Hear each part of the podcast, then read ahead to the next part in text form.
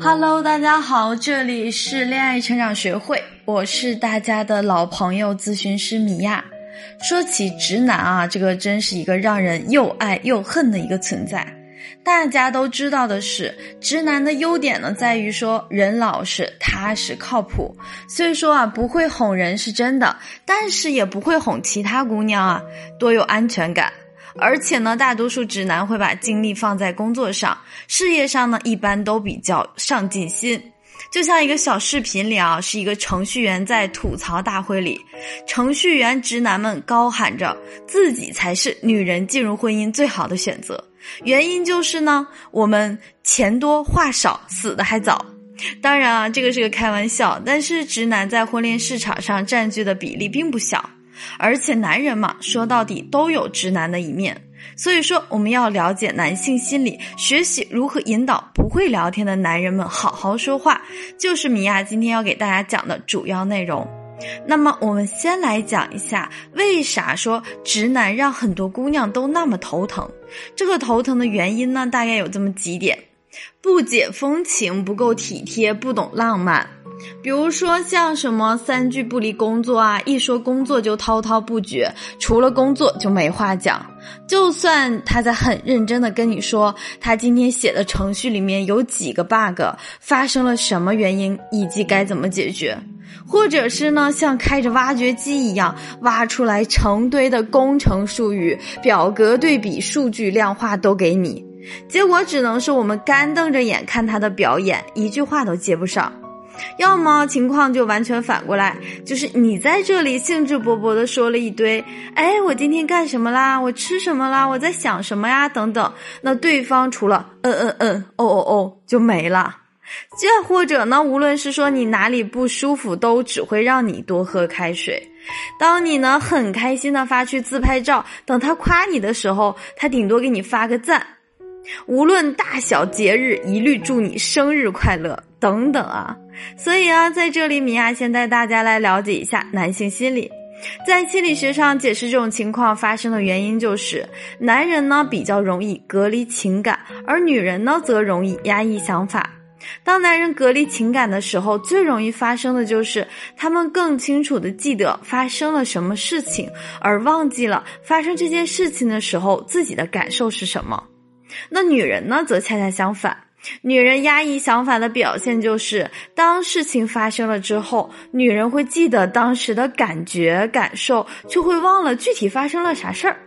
举个例子讲的话，就是如果说一对情侣吵架了，那么那个男人一般就会就事论事的分析这个事情本身，为什么我要这么做，原因是什么，结果是什么？那你的想法不成立的点在于什么什么？而女人的反应则是说：“天啊，你竟然凶我！你都看不到我都要崩溃了吗？你看不到我多么伤心难过吗？你是不是不爱我了？我的老天爷啊，这个男人一定是不爱我了！等等，由此啊，就产生了男女思维的差异。而令人意想不到的是，这个差异既是男女之间相互吸引的来源，同时呢，又是矛盾的根源。就像很多时候。”伴侣之间的吵架，表面上看会觉得说这个问题看上去不就那么回事儿吗？可实际上，为什么有的架吵完了之后，两个人感情更好了？有的架呀，吵完了之后，感情直接就 over 了，甚至有很多时候，你都不知道自己做错了什么，对方就突然冷淡下来，不联系，或者是直接提分手。因为这都是很多问题，并不是我们表面看上去那么简单，有很多意想不到的心理因素在。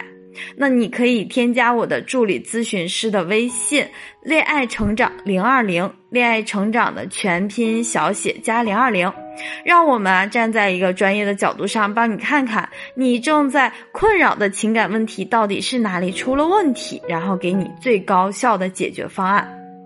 所以呢，我们在了解了这个男女思维差异的基础上，如果合理的进行引导，就是增加吸引力的来源，同时啊，也是处理了思维差异的矛盾点。米娅今天就来给大家讲一讲两个小技巧。第一个小技巧叫做因势利导。比如说我们在跟男人聊天的时候啊，这个直男总是执着于说自己的专业工作或者是自己的兴趣爱好，滔滔不绝。对于我们来说，就跟听天书一样。那这个天怎么聊啊？就像说程序员直男一直跟你聊他的产品什么时候上线、技术进度、代码 C 加加什么的，这一律听不懂啊。那他除了这个话题，貌似也没有别的话题打算跟你聊，该怎么办呢？正确的方式就是因势利导，顺着他的话先接过来，然后表达自己的感受，并且提出诉求。比如说，你可以说。哇，看起来好厉害的样子啊！可惜你跟我讲这些，我都有点听不懂哎。可不可以聊一些让我显得不那么笨的话题啊？或者是说啊，感觉你工作起来的样子一定很认真、很帅吧？可惜你工作的时候我见不到，现在讲这些内容我也插不上嘴啊。那你在生活中是什么样子呢？说说看。以上啊，就是先顺着他的话把话题接下来。顺势呢，去抚慰一下直男的感受，给他一些夸赞，让他的情绪价值得到满足。然后呢，我们再向他提出自己的需求，在对方情绪价值得到满足的时候，他是会很愿意听你的话，按照你的要求和建议来做。那这样啊，话题的主动权自然就牢牢的把握在我们自己的手里了。第二个小技巧叫做出其不意。那跟直男聊天还有一个障碍啊，就是因为直男总是会像老干部一样照本宣科，平时聊天的方式、说话的语气，甚至有的时候连内容基本上都差不多。我闭着眼睛都知道他们会说什么，会回什么。所以呢，跟直男聊起天来，往往就像白开水一样索然无味。我们都知道的是，亲密关系需要有情绪的波动，才可以产生所谓的感觉。那面对这样的直男，我们可以用的小技巧就是在沟通中出其不意，用勾起对方的兴趣和情绪，让你们的感情升温。比如说你喜欢的一个大直男，在平时跟你的交流沟通都跟工作相关，那一旦他结束了他的工作指导。就立马两个人相对无言，他说晚安，你说晚安，全剧终。那这样的感情怎么能升温起来呢？所以呢，你可以这样，在下一次当他跟你说晚安的时候，你可以这样讲：啊，你要睡觉啦？那要不要我给你唱一首歌啊？换你一张自拍照好不好？再或者呢，在跟直男聊天的时候，你告诉他说：哎，我肚子疼。然后他问你说你怎么啦？